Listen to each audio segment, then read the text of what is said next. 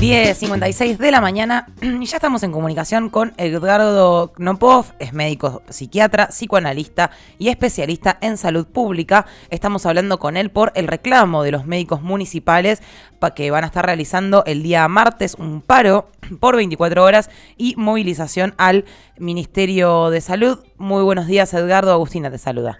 Buen día Agustina, ¿cómo estás? Bien, muy bien, muchas gracias por atender nuestro llamado. Bueno, y en principio hablar del paro y la movilización del día de mañana. ¿Cuáles son las razones que, han llevado a tomar esta decisión? Eh, a ver, que estamos dialogando hace tiempo, intentamos que el gobierno entienda que el salario médico no puede estar bordeando la línea de pobreza eh, y que si bien tuvimos algunas negociaciones paritarias este año, la verdad es que los salarios de médicos y médicas estaban muy atrasados y, esto y quedaron por debajo de la línea de pobreza, entonces estamos planteando es necesario revitalizar la pública, reconocer a quienes se suponía que éramos esenciales y aportamos todo lo que lo que pudimos y, darle un piso eh, eh, de, ingreso salarial a los jóvenes médicos que, sea un poco más digno. Digo, la verdad es que, que lo de hoy es indigno y eso hace que los médicos vayamos al pluriempleo, que haya peor calidad de atención. Eh, nada, además estamos acompañando y, cuidando a los médicos residentes que están en una medida de protesta ya hace tiempo eh, y, que, y que la verdad es que eh, es cierto que, la urgencia que tienen eh, es, importante y la verdad es que el gobierno no parece escuchar, más allá de manifestar que quiere dialogar, etcétera, no parece escuchar.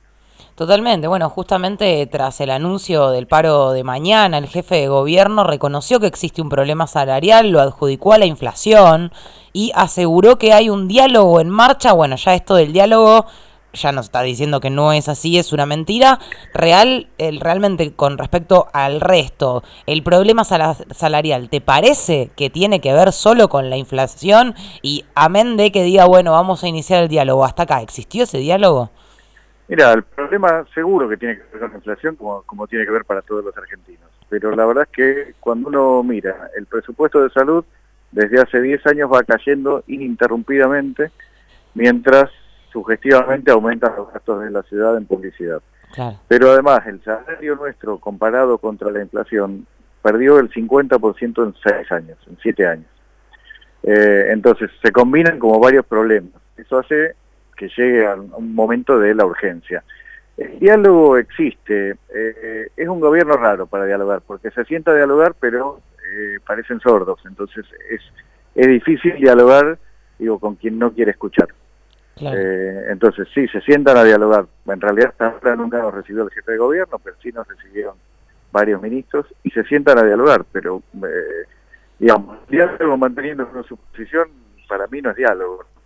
Y esto lo vemos reiteradamente, lo vemos en muchas situaciones con, con el ministro y con el gobierno. Claro, eh, digamos, ustedes se acercan, pueden llevar a una mesa sus reclamos, pero esos reclamos no son escuchados y no se aporta del otro lado una respuesta, con lo cual, como vos bien decís, de diálogo hay poco, arman mesas simplemente. Y para interiorizarnos un poquito más en este caso, bueno, de lo que mencionás de los médicos residentes, la diferencia con su reclamo, ¿cómo, cómo está funcionando el sistema de salud en la Ciudad de Buenos Aires en general? No, no, sé si hay tanta diferencia con el reclamo, de hecho, digo, la mayoría de los residentes están afiliados a nuestro gremio. Es cierto que tienen más vitalidad probablemente y algunas situaciones más urgentes. Entonces, eso hace que, eh, que, salgan a la calle, mientras además los médicos de planta vamos cubriendo toda la tarea hospitalaria. Claro, pero es, una eh, cuestión solidaria.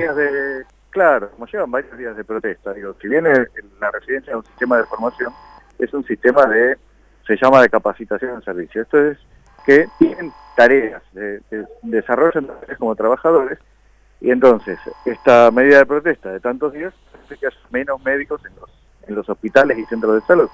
Eso sin duda que tiene consecuencias para la atención, tanto para la cantidad de atención, digo, no podemos responder a la misma cantidad de demanda que respondíamos en otro momento, como en relación a la calidad, porque la verdad es que eh, eh, médicos más cansados, como cualquier trabajador, ¿no? Médicos más cansados hace que trabajen peor.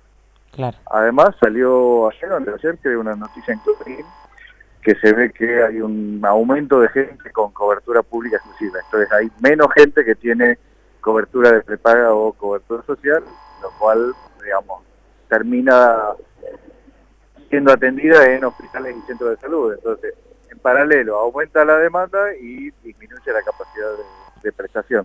Totalmente.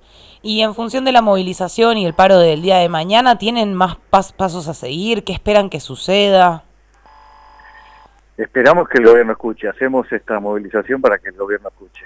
Si no escucha vamos a seguir con paros semanales, eh, progresivos probablemente.